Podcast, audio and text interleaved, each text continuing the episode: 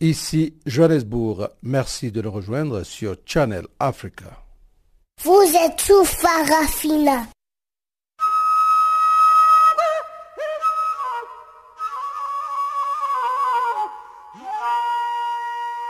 Farafina. Farafina. Terre de soleil. Farafina. Farafina. Un magazine d'infos africaine. Présentation Jacques Kouakou.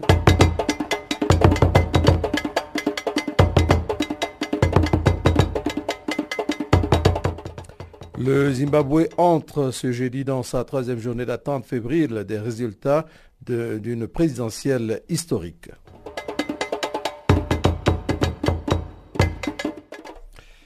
C'est depuis le 1er août que l'épidémie du virus Ebola est confirmée dans la province du Nord Kivu, à l'est de la République démocratique du Congo. Déjà, les intervenants à tous les niveaux s'activent pour éradiquer le plus tôt possible cette épidémie. Et puis l'ancien président de la transition malgache entre 2009 et 2014, André Rajolina, a officialisé mercredi sa candidature à l'élection présidentielle.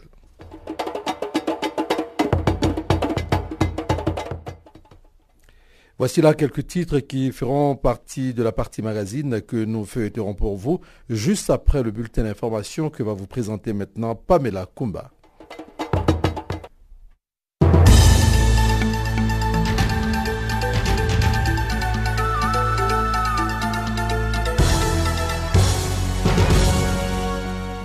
Merci Jacques, bonjour et bonjour à tous ceux qui nous suivent. On commence tout de suite avec cette nouvelle qui nous vient de l'Angola. Le président congolais Joseph Kabila a été reçu ce jeudi par son homologue angolais Joao Lorenzo à Luanda, la capitale. Joseph Kabila effectue cette visite de travail bilatérale de deux jours à l'invitation de son homologue.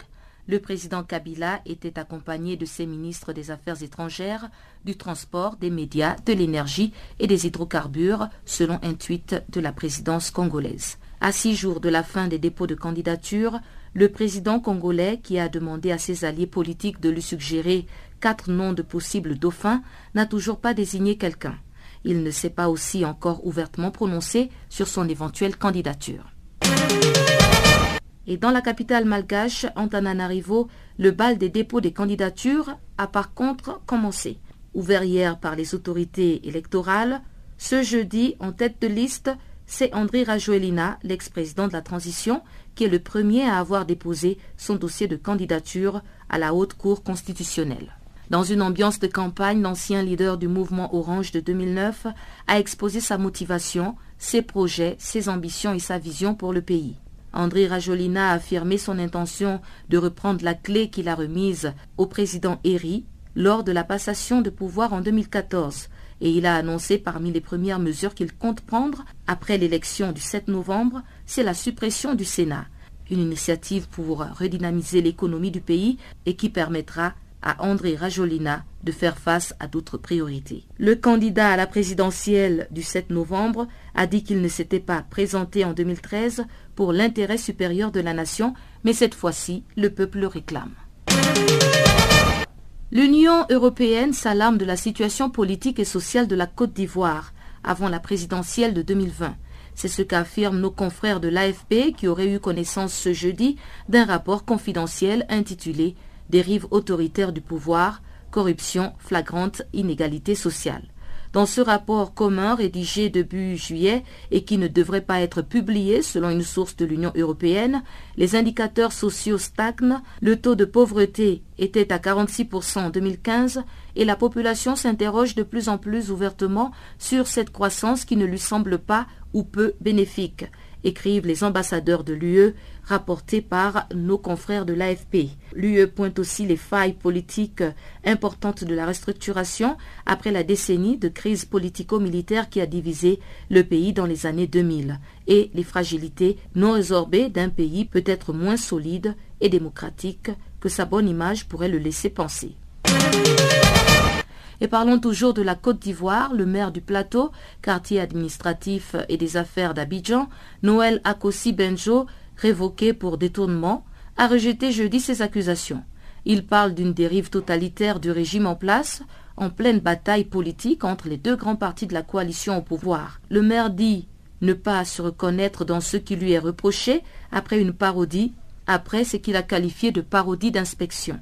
Noël Akossi Benjo, un des barons du Parti démocratique de Côte d'Ivoire, a été revoqué mercredi par un décret adopté en Conseil de ministres pour de graves déviations dans le maniement des fonds communaux, des faux en écriture publique et des détournements de fonds portant sur plusieurs millions d'euros, selon l'annonce du porte-parole du gouvernement ivoirien, Sidi Touré. Dans un communiqué, le maire revoqué affirme ne pas être surpris par cette décision car elle a été annoncée depuis le refus de cautionner l'inféodation du PDCI RDA à travers un parti supposé unifié. Et on termine au Togo où l'opposition a rejeté la feuille de route de la CDAO. L'opposition togolaise qui dénonce plusieurs insuffisances majeures a exprimé son insatisfaction face aux recommandations formulées par les chefs d'État de la sous-région pour sortir de la crise politique. À l'issue du sommet de mardi à Lomé, les dirigeants ouest-africains avaient notamment plaidé pour la tenue d'élections législatives d'ici à la fin de l'année au Togo, ce que rejette en bloc la coalition des 14 partis politiques de l'opposition, car ils redoutent des fraudes. Les chefs d'État ouest-africains ont exhorté le gouvernement à procéder à la révision intégrale du fichier électoral en vue de l'organisation le 20 décembre des élections législatives. Ils ont également concédé à l'opposition le vote de la diaspora et le scrutin à deux tours pour la présidentielle prévue, elle, en 2020. La coalition des 14 partis d'opposition déplore surtout que le chef d'État de la CDAO n'ait pas jugé opportun d'examiner le cœur du problème togolais, qui est l'obstination du chef de l'État, Fort Singbe, à se porter candidat pour un quatrième mandat en 2020, alors que la règle au sein de la CDAO est de deux mandats.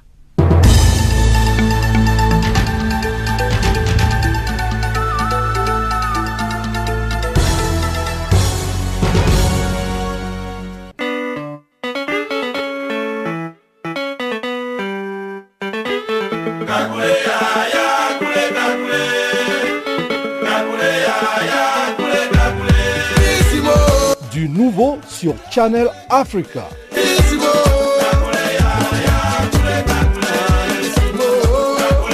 Farafina, votre programme en français, change d'horaire sur nos différentes plateformes. À partir du 1er novembre 2017, retrouvez-nous de 16h à 17h en temps universel sur DSTV, canal 802 et sur Internet live streaming à l'adresse www.channelafrica.co.za.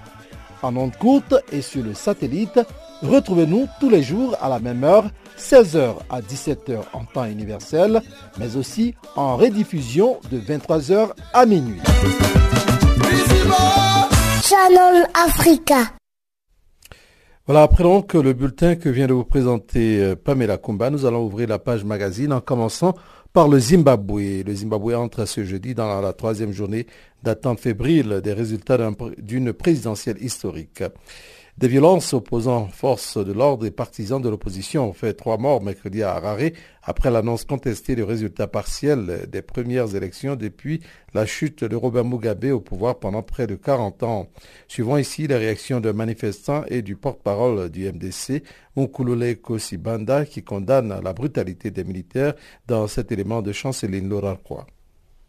Au moins trois personnes ont trouvé la mort mercredi dans des violences suite à l'annonce de résultats de législatives zimbabwéennes. Selon le résultat publié par la commission électorale sur 205 de 210 circonscriptions du pays, la ZANO-PF du président au pouvoir depuis 1980 rafle 144 sièges, ce qui lui assure la majorité absolue à la Chambre basse, tandis que le MDC, le Mouvement populaire pour les changements démocratiques de Nelson Chamisa, obtient 61 sièges.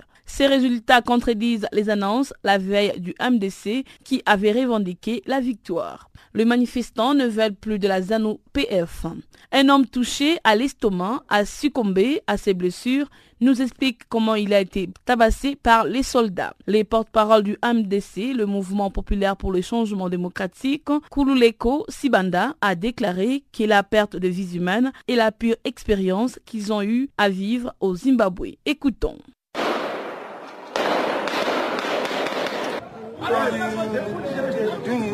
J'ai été battu par les soldats.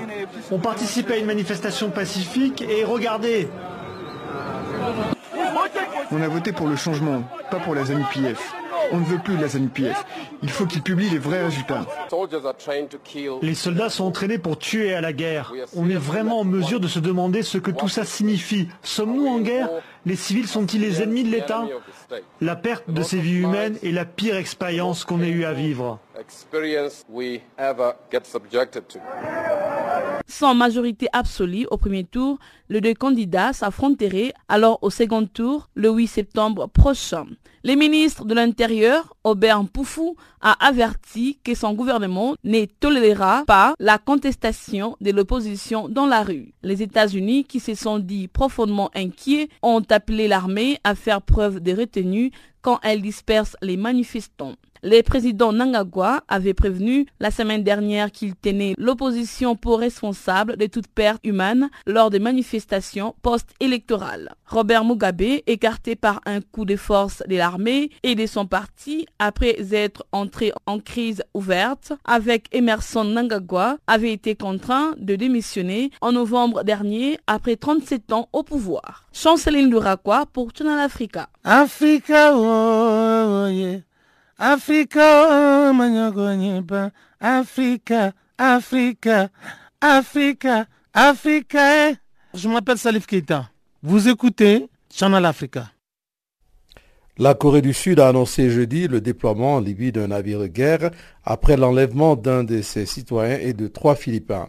Le ministère sud-coréen de la Défense a précisé que le navire, qui est normalement assigné aux opérations de lutte contre la piraterie dans le golfe d'Aden, fait actuellement route vers la Libye.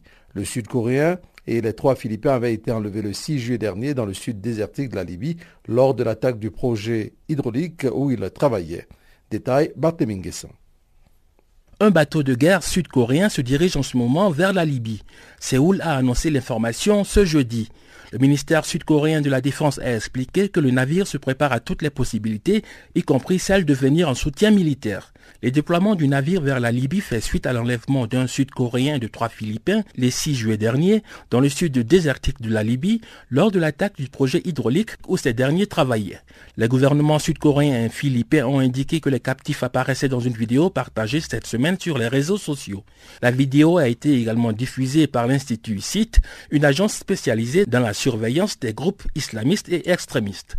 La vidéo en question montre quatre hommes parlant la langue anglaise à la caméra, un garde armée apparaît derrière eux dans le sable. Il faut dire que l'attaque n'a pas été revendiquée et que les ravisseurs ne sont pas encore identifiés. On ignore quand la vidéo a été tournée. Le porte-parole du ministère philippin des Affaires étrangères, Elmer Cato, a déclaré à l'AFP que l'ambassade des Philippines à Tripoli a confirmé que les trois hommes sur la vidéo sont les trois techniciens philippins qui ont été enlevés par des hommes armés en Libye le mois dernier. Du côté de Séoul, un porte-parole de la présidence sud-coréenne, Kim Yue-kyom, a déclaré dans un communiqué que son pays fait tout ce qu'il peut avec les ressources nationales pour libérer son ressortissant qui a été kidnappé. M. Kim a ajouté que Séoul maintient une coopération étroite avec le gouvernement de Libye et d'autres alliés, comme les Philippines et les États-Unis d'Amérique, depuis le jour de l'incident pour la sécurité et la libération du captif sud-coréen. Le porte-parole de la présidence sud-coréenne a déclaré notamment que la Corée du Sud et son président n'ont jamais oublié ce dernier. Depuis la chute du régime de Kadhafi en 2011, la Libye est exposée à des violences de tout genre. Les travailleurs étrangers et les représentations diplomatiques en Libye sont régulièrement la cible d'attaques et d'enlèvements par de puissantes milices ou par des groupes djihadistes comme l'État islamique. Sur le plan politique, deux autorités dirigent le pays. À l'est se trouvent les autorités dites parallèles fidèles au maréchal Khalifa Haftar. À Tripoli se trouve le gouvernement d'union nationale issu d'un accord signé sous l'égide des Nations Unies et qui est reconnu par la communauté internationale. Barthélémy Nguessan pour Channel Africa.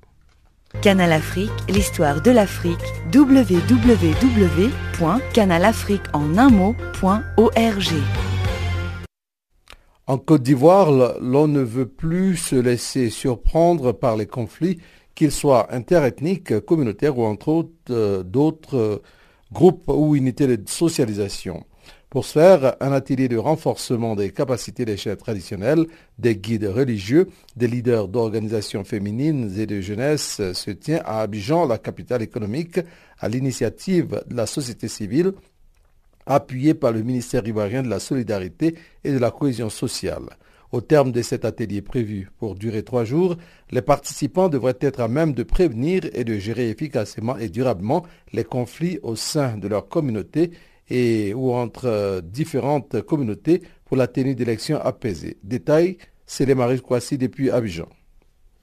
La Côte d'Ivoire avance à grands pas vers les élections présidentielles, un moment généralement précédé de conflits peu ou très violents qui provoquent perte en vies humaines et dégâts matériels de grandes ampleurs, des conflits qui trouvent leur origine dans des causes diverses. Dans ce pays qui porte encore les balafres et taille profonde héritées de la violence crise post-électorale de 2010-2011 qui a coûté la vie à au moins 3000 personnes et impacté négativement le tissu social, l'on veut prendre désormais le taureau par les cornes et éviter les conflits de quelques ordres qu'ils soient. Une volonté traduite en acte par l'organisation d'une série d'ateliers de renforcement des capacités des couches vives du pays en matière de prévention et de gestion de conflits. Une formation qui a débuté hier. Bref, il s'agit pour les gouvernants de mettre désormais les communautés leurs leaders au cœur de la prévention et de la gestion des conflits. C'est une quarantaine de participants venus de toutes les régions de la Côte d'Ivoire qui ont pris part à cet atelier de renforcement capacitaire sur la prévention et la gestion durable des conflits. Un atelier co-organisé par le ministère ivoirien de la cohésion sociale, l'Observatoire de la solidarité et de la cohésion sociale et l'UNFPA, l'agence spécialisée des Nations Unies.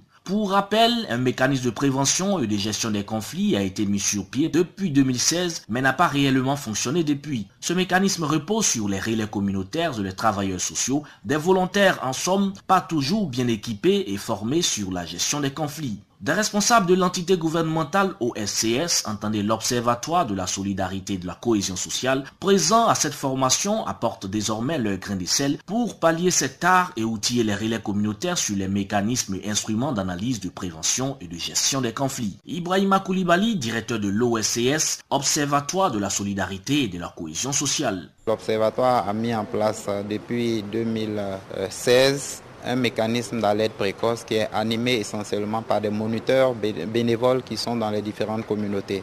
Et donc ces personnes ont bien voulu faire cette euh, activité de façon bénévole. Il appartient à l'Observatoire de renforcer leurs capacités pour qu'ils puissent mieux faire ce qu'ils ont à faire. Cette formation revêt une double importance en ce sens qu'elle a lieu à quelques mois seulement d'une importante échéance électorale, l'élection présidentielle d'octobre 2020.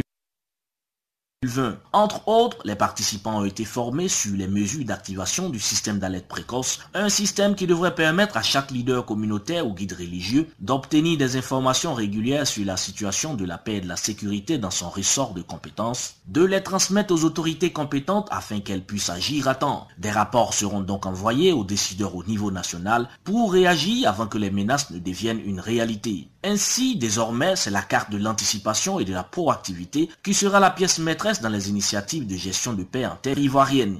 Écoutons ici quelques réactions de bénéficiaires de cette formation qui se sont engagés à appliquer les techniques reçues au cours de cette formation. On a besoin de l'aide de la population parce que malgré les réponses que les autorités peuvent apporter, mais par moment, la population intervient pour que les nombreux problèmes puissent être gérés à l'amiable. Il faudrait que les autorités qui sont en face de nous comprennent le message de ceux qui sont faibles. Désormais, en marge donc des mécanismes dits mécanismes traditionnels de gestion de conflits, des mécanismes qui reposent essentiellement sur des accords et principes non écrits et tenus par les leaders communautaires, des accords le plus souvent basés sur la plaisanterie apparentée et autres alliances interethniques, la Côte d'Ivoire, en se dotant de ce mécanisme moderne de prévention et de gestion des conflits, veut en faire un véritable outil durable de résolution des conflits. Depuis Abidjan, c'est les Kwasi pour Canal Afrique. Farafina. Farafina. Terre de soleil. Farafina. Farafina. Un magazine. C'est depuis le 1er août que l'épidémie du virus Ebola est confirmée dans la province du Nord Kivu, à l'est de la République démocratique du Congo. Déjà, les intervenants à tous les niveaux s'activent pour éradiquer le plus tôt possible la maladie qui a déjà causé la mort d'une vingtaine de personnes dans la commune rurale de Beni, au nord Kivu, depuis plus d'un mois. Ce jeudi, à Goma, certaines mesures ont été prises, notamment le contrôle systématique des mouvements des populations venant des régions suspectes pour arrêter sa propagation. Voici le reportage complet de Gisèle Kaimbani, notre correspondante dans l'Est de la RDC. Depuis hier, mercredi 1er août 2018, la maladie à fièvre hémorragique Ebola est confirmée dans la province du Nord Kivu, à l'est de la République démocratique du Congo. C'est jeudi de juillet à Goma. Les intervenants se sont réunis pour prendre des dispositions importantes afin de contenir cette maladie. Dani Bulundo, chargé du contrôle sanitaire aux frontières pour le programme national de l'hygiène aux frontières, précise que malgré cette maladie, les mouvements ne sont pas interdits. Tel que prévoit le règlement sanitaire international, aucun mouvement ne peut être restreint, même en cas de mort, même en cas d'épidémie. Nous devons seulement assurer que tout le monde fait mouvement, mais sous contrôle. Et c'est pour ça que nous avons prévu de mettre un certain nombre de points de contrôle à différents points de sortie de la province orientale et même de Manguina, de Beni vers Goma et même au niveau des différents points traditionnels d'entrée, donc au niveau des frontières. Dans cette opération, c'est tous les agents de l'hygiène aux frontières qui sont impliqués parce que la, le contrôle doit se faire sur toute l'étendue de la province. Hormis Manguina que nous allons devoir quadriller, Beni que nous allons devoir quadriller, mais il y a des points traditionnels, des points d'entrée traditionnels qui existent depuis Cassine jusqu'à la Grande Barrière. Ce serait possible que les malades soient déjà éparpillés sur la province. Mais ce qui est à faire maintenant et urgemment, c'est d'abord contenir ce qu'il y a comme malades au niveau des Manguina et Beni. Et le reste, on pourrait suivre leurs cas contacts et assurer que la maladie ne puisse pas continuer à se à se propager. Les moyens, on n'en a pas toujours, mais le minimum existe. Au moins au niveau de l'hygiène aux frontières, les contrôle sanitaire est devenu obligatoire au niveau de tous les points d'entrée. Et bientôt là, nous allons devoir quadriller. La protection civile du Nord Kivu rappelle la population à respecter les règles de base d'hygiène et à ne pas surtout toucher les cadavres d'animaux décédés. Joseph Makundi. Ndio tumeweza kupata ripoti ya laboratoire kubwa ambayo inakuwa ndani ya nchi yetu kusema kama virusi ya Ebola imekamilishwa, na waziri wa mambo ya afya amesema hayo kabisa ya kwamba ni epidemia ya Ebola. C'est vrai que nous venons d'avoir la confirmation du plus grand laboratoire de la RDC sur la présence de l'épidémie d'Ebola au Nord Kivu et le ministre national de la Santé l'a confirmé. Ainsi, nous appelons la population à observer les règles d'hygiène, à ne pas toucher les cadavres des animaux sauvages, ne pas toucher les cadavres des personnes, ne pas se saluer par la main et éviter de tirer langue. Et pour le marié, même le sperme peut contenir ce virus. C'est qu'aujourd'hui, épargnons-nous même de l'amour.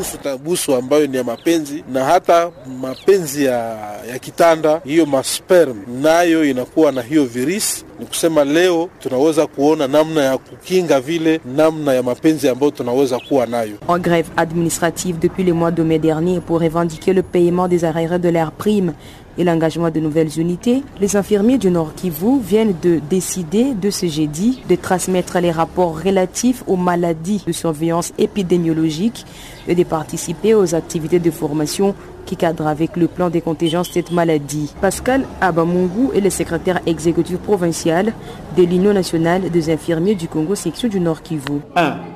La grève administrative des infirmiers du Nord Kivu reste maintenue jusqu'à ce que nos revendications trouvent des réponses. 2. Autorisons aux infirmiers et infirmières du Nord Kivu à transmettre rien que les rapports relatifs aux maladies de surveillance épidémiologique et de participer aux activités de formation qui cadrent avec le plan de contingence visant la réponse urgente à cette catastrophe. Demandons à l'employeur de mettre à la disposition des infirmiers et autres prestataires de soins les matériels de protection contre cette maladie contagieuse. Dixième épisode de l'épidémie à virus Ebola en RDC, c'est la première fois que cette maladie soit déclarée dans la province du Nord Kivu. Depuis Goma, Gisèle Kaimbani pour Canal Afrique.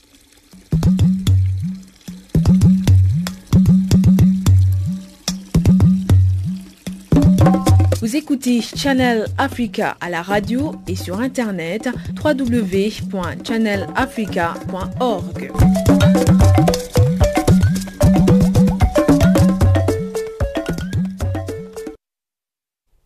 En Guinée équatoriale, l'opposition dénonce la non-application de l'amnistie. Le Parti citoyen pour l'innovation, CI en abrégé, a protégé mercredi, a plutôt protesté mercredi contre la détention illégale de ses militants, près de 30 jours après l'annonce d'une amnistie en faveur des prisonniers politiques. Des détails ici avec Pamela Kumba. Près de trois semaines après que le président équato-guinéen Teodoro Obiangema a décrété l'amnistie totale à tous les citoyens condamnés pour des délits politiques dans l'exercice de leur activité, les concernés n'ont toujours pas recouvré la liberté. Cette mesure concernait aussi bien les personnes purgeant leur peine que les citoyens libres de leur mouvement, mais empêchés d'exercer leurs droits politiques dans le pays. Le parti d'opposition citoyen pour l'innovation a dénoncé dans un communiqué le non-respect de cette amnistie. Il explique que le gouvernement doit savoir que le maintien en prison de tous les détenus politiques est interprété juridiquement comme une détention illégale, à partir du moment où ils ont été amnistiés.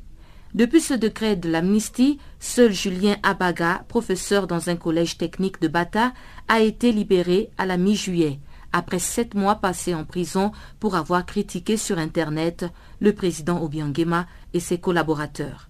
Le Parti citoyen pour l'innovation déplore qu'une trentaine de ses membres demeurent incarcérés en tant que prisonniers politiques. Le parti a sollicité l'intervention de la communauté internationale pour une action humanitaire en faveur de ses militants et d'autres détenus à Evinayong et à Malabo.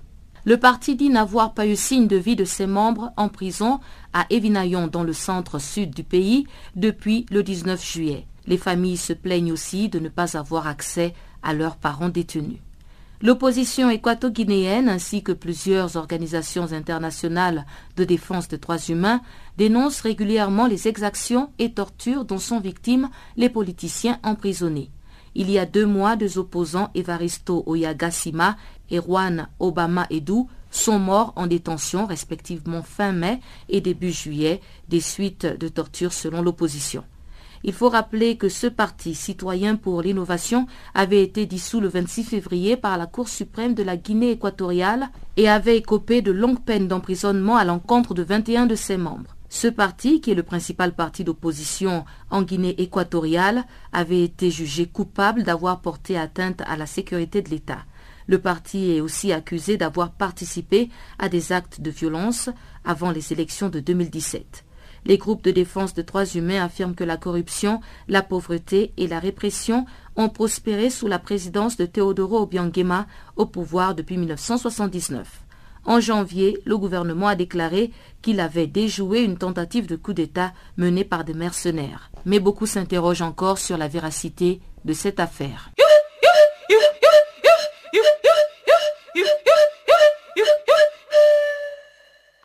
Channel Africa musique et son de l'Afrique. Nous allons marquer maintenant une pause. Comme d'habitude, c'est en musique. Et cette fois-ci, nous nous rendons encore une fois au Nigeria pour écouter Toufé Sidibia qui nous chante My African Queen.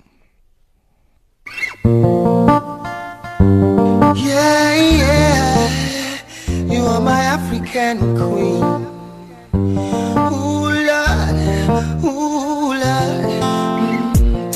Just like the sun, light up the earth, you light up my life.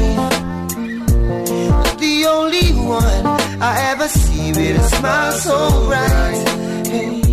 And just yesterday, you came around my way. You changed my horse in way with your astonishing beauty. Couldn't make a brother sing. No ordinary thing, a supernatural being. And no you are brighter than the moon, brighter than the star. I love you just the way you are, and you are my African queen, the girl of my dreams. You take me where I've never been. Yeah. You make my heart go ding a ling a ling.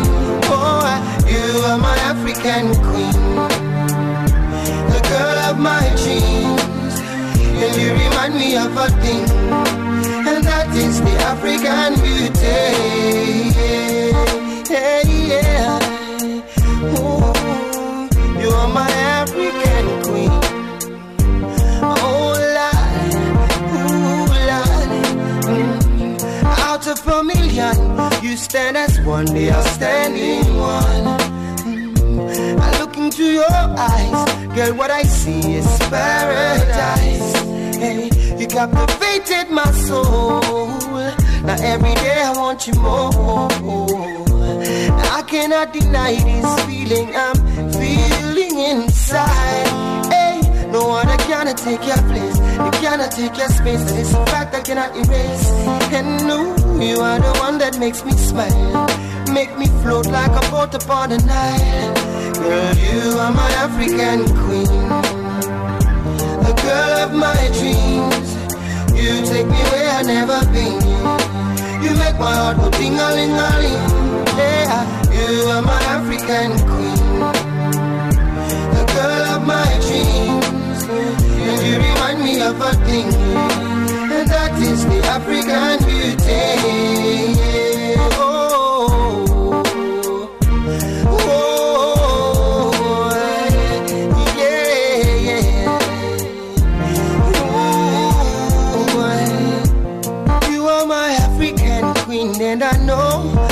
Yes, I know. Mm. You are my African queen, and I know. See, I know, see, I know what I am feeling in my heart and in my soul. Oh, I know that it's this love, and I know that this love was surely sent from up above. Cause you're the only one that I think of. You are my African queen, and I know that it means that you're the only one that I will serve. I'll give you my heart, my love, my body, and my money. Every other thing you think of. In a man who could think of anything better than you. Who could think of ever hurting you? Sacrifice my all, I'll give it all to you. You are my African queen, for real. You are my African queen. The girl of my dream, the girl of my dream, never been. Oh, na na, yeah. Oh, lolly, you are my African queen. You are my African queen, girl of my dream, my African. You remind me of a thing. Oh, that is the African. So black, so beautiful. I love you, I love you, I love you, I love you. Munyemo, I love you, I love you, I love you. Mm, Munyemo, I love you, I love you. Oh yeah, my African queen, I love you, I love you.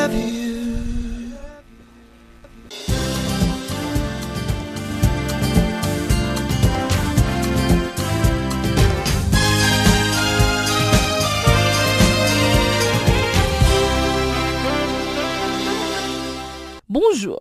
La Côte d'Ivoire va ratifier l'accord portant création de la zone de libre-échange continentale africaine signé en mars dernier à Kigali au Rwanda. La décision a été prise ce jeudi lors du Conseil des ministres qui en a donné l'autorisation au président ivoirien Alassane Ouattara.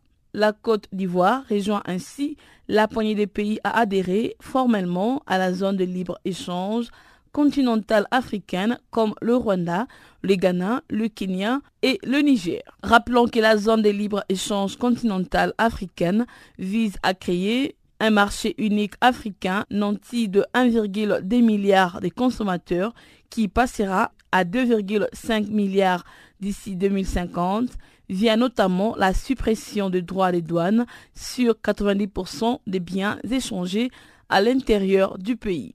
Notons que depuis juillet seulement, 6 pays avaient ratifié l'accord.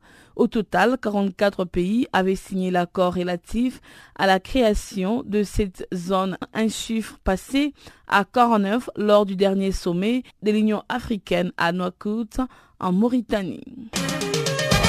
En direction vers le Tchad, à Djamena, le capital d'un pays exportateur et producteur du pétrole est à sec.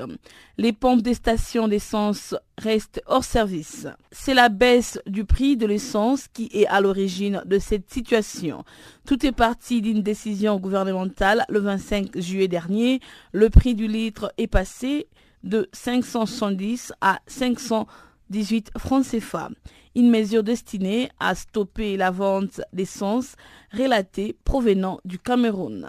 A priori, une bonne nouvelle pour les consommateurs, mais un manque à gagner pour les distributeurs. Jusque-là, les gouvernements tentent de trouver un accord avec ses partenaires chinois, propriétaires à 60% de la raffinerie du pays. Au Maroc, le roi Mohamed VI a limogé le mercredi son ministre de l'économie, Mohamed Boussaïd.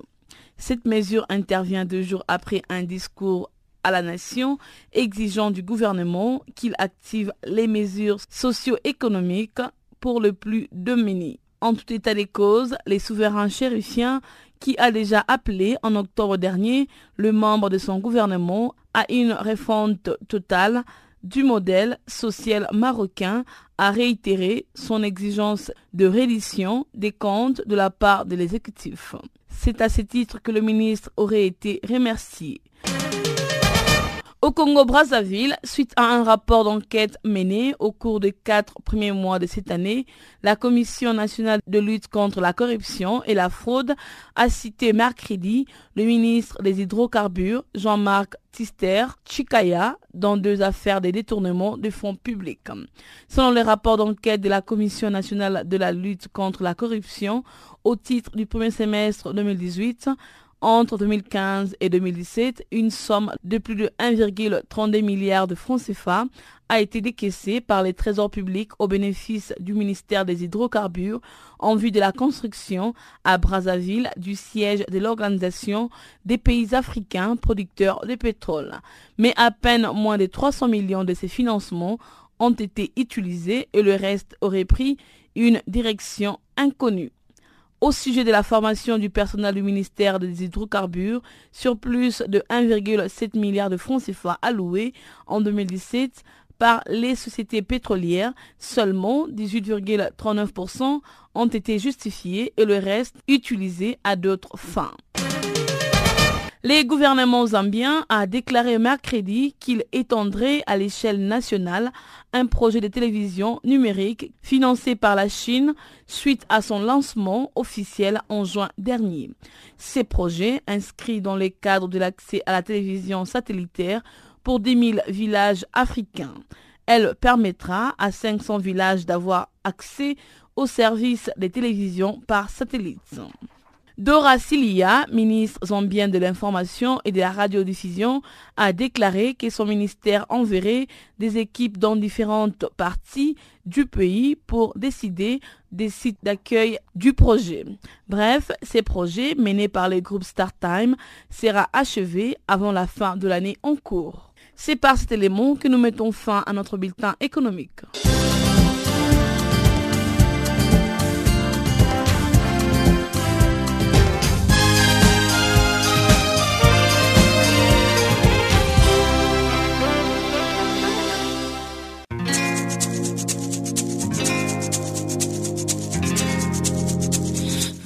Écoutez Farafina, un programme en français sur Canal Afrique émettant de Johannesburg.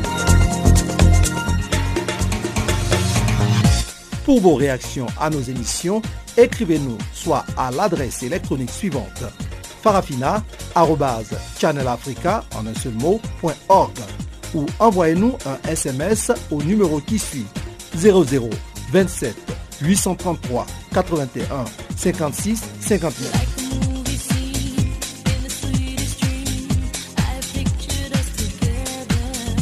Notre adresse électronique farafina.channelafrica en un seul ou par SMS 0027 833 81 56 59.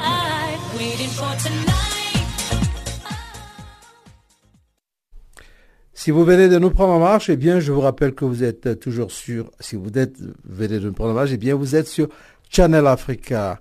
Nous allons continuer dans la seconde partie de notre programme, euh, Farafina, avec la Tunisie. International Crisis Group, en abrégé ICG, a constaté jeudi que les divisions politiques en Tunisie paralysent le pays. Ce centre de réflexion a déploré que les tiraillements politiques pour le départ ou le maintien du Premier ministre Youssef Chahed ne favorisent pas le développement social en Tunisie. International Crisis Group a par conséquent appelé les partis politiques à retrouver le sens de l'État. La Tunisie fait face aujourd'hui à de sérieux défis pour redresser son économie et répondre aux attentes sociales de la population, comme nous le dit ici Barthélémy Nguessan. Pionnière du printemps arabe en 2011, avec le soulèvement qui a conduit à la chute de la dictature, la Tunisie connaît actuellement de sérieux problèmes de développement, avec notamment un taux de chômage qui a atteint 15,4%. Le pays a obtenu un prêt du Fonds monétaire international, du FMI, en promettant de mener de vastes réformes, mais ces derniers mois, le débat politique se focalise davantage autour du maintien ou pas du Premier ministre Youssef Chahed. Des formations politiques réclament son départ. Il s'agit d'une branche du parti présidentiel Nida Tunis et la puissante centrale syndicale UGTT. Ces groupes justifient leur demande par l'incapacité du Premier ministre à résoudre les difficultés économiques. L'un des partisans les plus vocaux du départ de M. Shahed s'appelle Afed Kaïb Essepsi. C'est le numéro 1 de Nida Tunis et le fils du chef de l'État à qui la presse prête des ambitions présidentielles. Le président Béji Kaïb Essepsi avait lui-même évoqué à la mi-juillet la piste d'une démission de M. Shahed soutenue par Ennahda, le mouvement islamiste au pouvoir.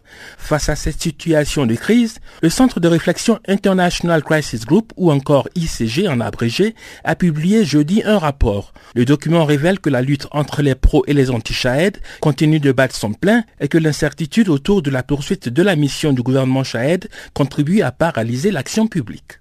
Le groupe ICJ indique encore que pour la France et l'Union européenne, qui voient en Chahed une personnalité politique dynamique en mesure d'honorer les engagements de la Tunisie envers ses bailleurs de fonds, cette instabilité politique retarde la mise en place des réformes.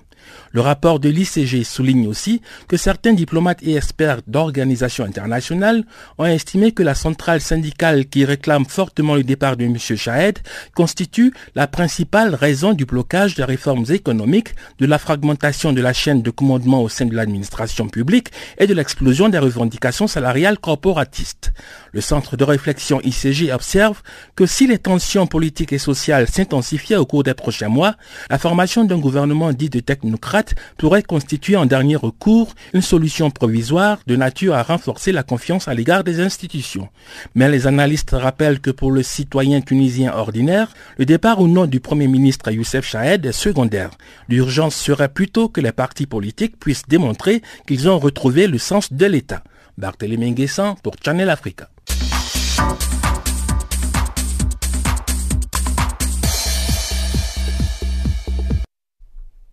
L'ancien président de la transition malgache euh, entre 2009 et 2014, André Rajolina, a officialisé mercredi sa candidature à l'élection présidentielle dont le premier tour aura lieu le 7 novembre 2018.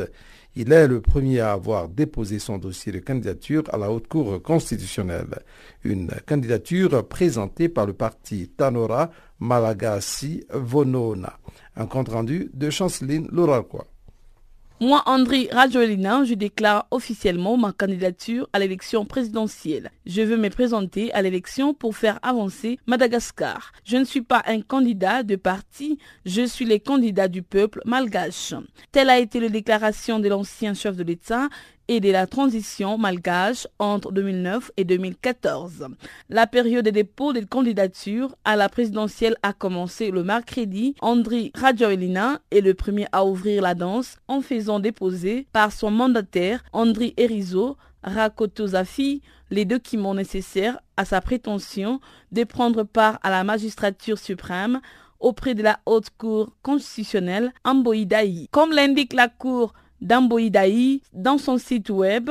André Radjoelina est le premier et le seul jusqu'ici à avoir déposé un dossier de candidature présenté par le parti Tanora Malgassi Vonana. Dans une ambiance des campagnes électorales, l'ancien leader du mouvement Orange de 2009 a exposé sa motivation, ses projets, ses ambitions pour le pays. Dans un discours qui a duré presque une heure, il a notamment déclaré qu'André Rajoelina de 2009 n'est pas celui de 2018. Selon ses dires, l'ancien chef de l'État de la transition a été approuvé. J'ai acquis de la vie et acquis de l'expérience.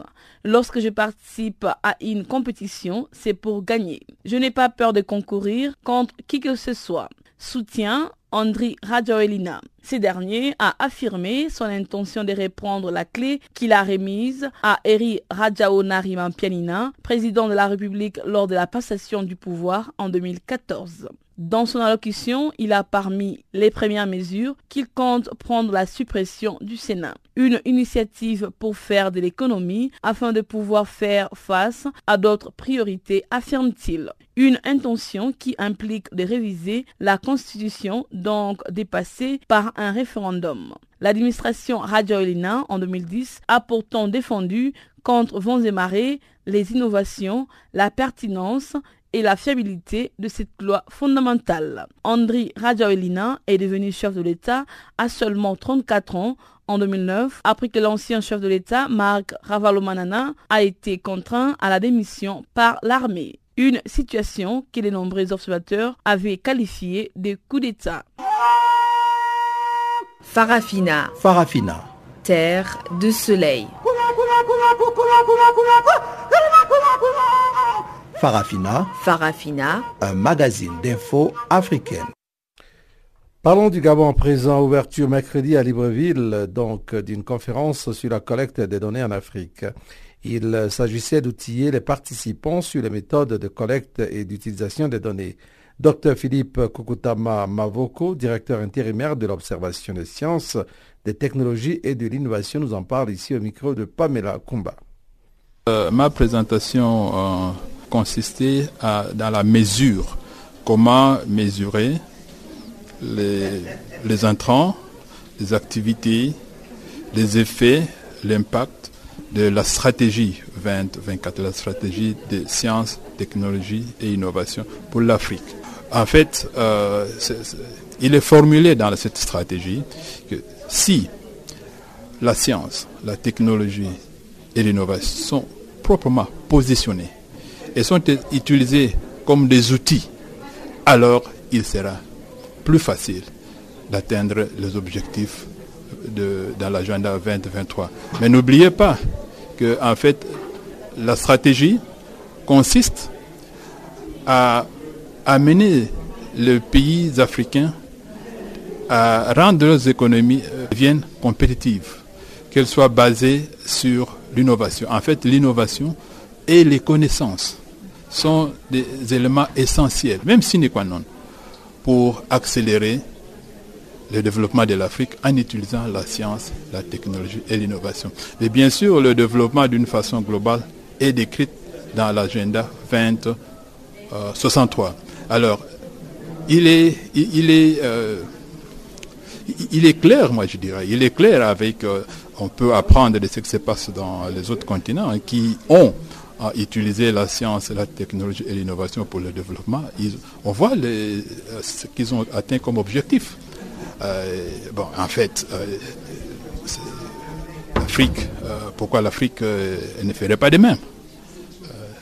Donc, pour me résumer, la science, la technologie et l'innovation doivent être positionnés dans le système de développement et doivent aussi être des outils essentiels pour le développement de l'Afrique. J'ai essayé de diviser ça en plusieurs euh, système de mesure, comment on doit mesurer des concepts, par exemple le personnel qu'il faut, les ressources qu'il faut. Euh, alors quand on mesure les ressources, donc en d'autres termes, on, définit des indicateurs. Et ce sont ces indicateurs-là. Mais mon point principal n'était pas de définir les indicateurs. Parce que les indicateurs, c'est facile à définir. Mais c'est avoir les données, les données primaires, pour calculer ces indicateurs-là. C'est ça qui cause des problèmes. Parce que je peux dire comme indicateur le nombre de personnels ayant une expérience, euh, disons, de temps d'années, ou euh, le nombre de chercheurs avec euh, un doctorat. Ça, c'est un indicateur. Mais la question se pose, ils sont combien? Maintenant, c'est combien là pour répondre à cette question-là? Il faut faire des enquêtes. Et c'est là qu'il faut mettre des ressources. C'est ce que je dis, c'est là où il faut des données. Ma présentation n'était vraiment pas dans le sens de définir les indicateurs, parce que c'est facile à faire, mais c'est prendre, investir dans la collecte des données afin qu'on soit à mesure de calculer les indicateurs. C'est ça que je voulais démontrer dans ma présentation. Et vous pensez que les ministres vont pouvoir adopter ce type de projet et, réellement voir la concrétisation sur le terrain? Mais ça ne date pas de maintenant. Je rappelle, c'est en fait depuis 2003 du temps de Amcost. En 2003, si je ne me trompe pas, ça devait être Dakar ou bien Johannesburg, les ministres s'étaient prononcés là-dessus. Bonjour, je m'appelle euh, Papa Wimba. Take a body hand, show me the way I can go. Take a body hand. Canal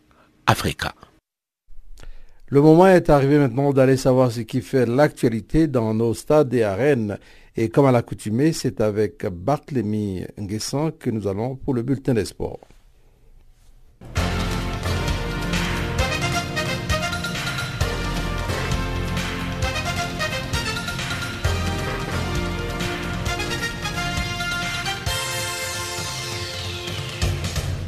Bonjour à tous et bienvenue dans le bulletin de l'actualité sportive sur Channel Africa. Commençons cette édition par du football. L'Algérie vient de s'offrir un nouveau sélectionneur en la personne de Jamel Belmadi qui a signé un contrat jusqu'en 2022. La décision a été officialisée ce jeudi matin par la Fédération algérienne de football qui a précisé qu'un accord a été trouvé entre Belmadi et le président de l'instance algérienne Kiredine Zetchi. Selon la Fédération algérienne, l'accord a été conclu mercredi à Paris où les deux hommes s'étaient donné rendez-vous.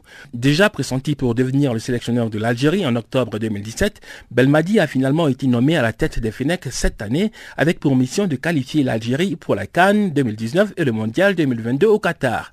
L'ancien capitaine de la sélection algérienne va donc succéder à Rabat Majer, qui lui avait été préféré l'an passé. L'Algérie a usé cinq sélectionneurs en trois ans depuis le départ de Vaïd Alilozic à l'issue de l'élimination des FENEC en huitième de finale du Mondial 2014. Rabat Majer, le dernier sélectionneur en date, avait succédé en octobre à quatre entraîneurs étrangers, notamment le français Christian Gourcuff, le serbe Milovan Rajevac, le belge Georges Linkens et l'espagnol Lucas Alcaraz. Le premier match test pour le nouveau sélectionneur Jamel Belmadi sera face à la Gambie dans un mois pour la deuxième journée des éliminatoires de la Cannes 2019, un groupe qui comprend aussi le Bénin. Toujours en matière de football, la sélection nationale égyptienne senior a un nouvel entraîneur. La fédération égyptienne a nommé Rafir Aguirre comme le nouveau sélectionneur des Pharaons. Le technicien mexicain de 59 ans a signé un contrat de 4 ans avec un salaire mensuel d'environ 120 000 dollars. Il était sans club depuis son départ d'Al-Wada en 2017. Thierry Henry était annoncé à la tête des Pharaons, mais c'est finalement Rafir Aguirre qui aura pour mission de qualifier l'Égypte pour le Mondial 2022. La 21e édition des championnats d'Afrique d'athlétisme à Saba au Nigeria a finalement démarré ce mercredi avec beaucoup de retard en raison de l'arrivée tardive d'un nombre important d'athlètes sur le lieu de la compétition. Initialement prévue pour 9h le matin, la première journée des championnats d'Afrique n'a finalement commencé que dans l'après-midi le mercredi. Le coureur éthiopien Jamal Mekonen a remporté l'or sur 10 000 mètres masculins. Il avait pris la quatrième place en 2016 en Afrique du Sud. Son compatriote Adam Lak Beleyou Berta a pris la médaille d'argent devant l'Ougandais Timothy Toroitich qui s'est contenté du bronze. Au 100 mètres hommes, les Ivoiriens Ben Youssef Meïté et Arthur Gueux Sissé ont terminé à la première place de leur série et sont qualifiés pour la demi-finale, tout comme le Sénégalais Moulay Sonko. Au 100 mètres dames, l'Ivoirienne Marie-Josée Talou, la double vice-championne du monde, s'est qualifiée pour la demi-finale avec un chrono de 11 secondes 25. Les débuts laborieux de la compétition ont déstabilisé plusieurs délégations comme celle de Djibouti. Le coach djiboutien Saïd Darar Hassan a indiqué qu'il n'y avait pas d'eau dans les hôtels pour ses athlètes ni de service médical. Le coach a déploré encore le fait que pour aller au stade, il fallait attendre plusieurs heures parce qu'il n'y avait pas assez de bus. Rappelons que la 21e édition des championnats d'Afrique d'athlétisme à Saba se déroule jusqu'au 5 août. En marge de la cérémonie d'ouverture des championnats d'Afrique d'athlétisme, 15 athlètes ont été intronisés au temple de la renommée de la Confédération africaine d'athlétisme. Parmi les sportifs honorés, on peut citer Blessing Okagbare du Nigeria et Caster Semenya d'Afrique du Sud. L'Éthiopie a été bien représentée parmi les lauréats avec ses vedettes féminines Genzebedi Baba, Almaz Ayana et son champion Kenenisa Bekele. Le Kenya a été célébré à travers David Rudisha, le recordman du monde du 800 mètres, Ezekiel Komboy, le champion olympique du 3000 mètres et Viviane Cheroyot, la championne olympique du 5000 mètres des JO de Rio. Le Sud-Africain Wade Van Niekerk, actuel détenteur du record du monde et olympique sur 400 mètres, a également fait son entrée dans le panthéon de la Confédération africaine d'athlétisme. Le temple de la renommée est une tribune pour rendre hommage au talent et à l'intégrité des athlètes africains. Parlons de tennis à présent. Au tournoi de Los Cabos, Adrian Manarino a facilement sorti le mercredi le Suédois Elias Imer en 2-7, 6-0, 6-2. En quart de finale, le Français va affronter le Britannique Cameron Norrie qui a joué la demi-finale de l'Open d'Atlanta la semaine dernière. De son côté, l'Italien Fabio Fognini a battu Quentin Calis en trois manches 2-6, 6-4, 6-0. Quand l'Argentin Juan Martin Del Potro, quatrième mondial et tête de série numéro 1 du tournoi, a réussi ses débuts en se débarrassant de l'Américain Marcos Giron en 2-7, 7-5, 6-5 et 6-3. En quart de finale, Del Potro va rencontrer le Belarus Egor Gerasimov. Pendant ce temps à Washington, dans la capitale américaine, Misha Zverev a battu l'américain Tim Smisek en deux manches, 6-2, 7-6. Il affronte ce jeudi son frère cadet Alexander Zverev pour une place en quart de finale. De son côté, l'Écossais Andy Murray a sorti le Britannique Kyle Edmond en 3-7, 7-6, 1-6 et 6-4.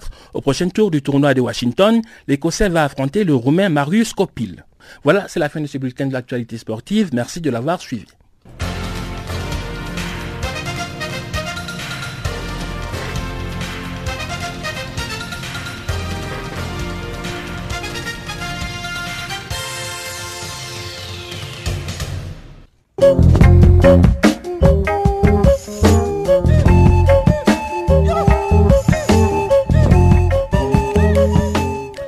Farafina pour aujourd'hui, c'est terminé. Farafina a été mise en onde pour vous par Tidi Malo. Eh bien, je me joins à toute l'équipe qui nous a aidé à produire donc ce programme pour dire merci en espérant nous retrouver demain à la même heure et évidemment sur la même fréquence. En attendant, portez-vous bien et à très bientôt. Au revoir.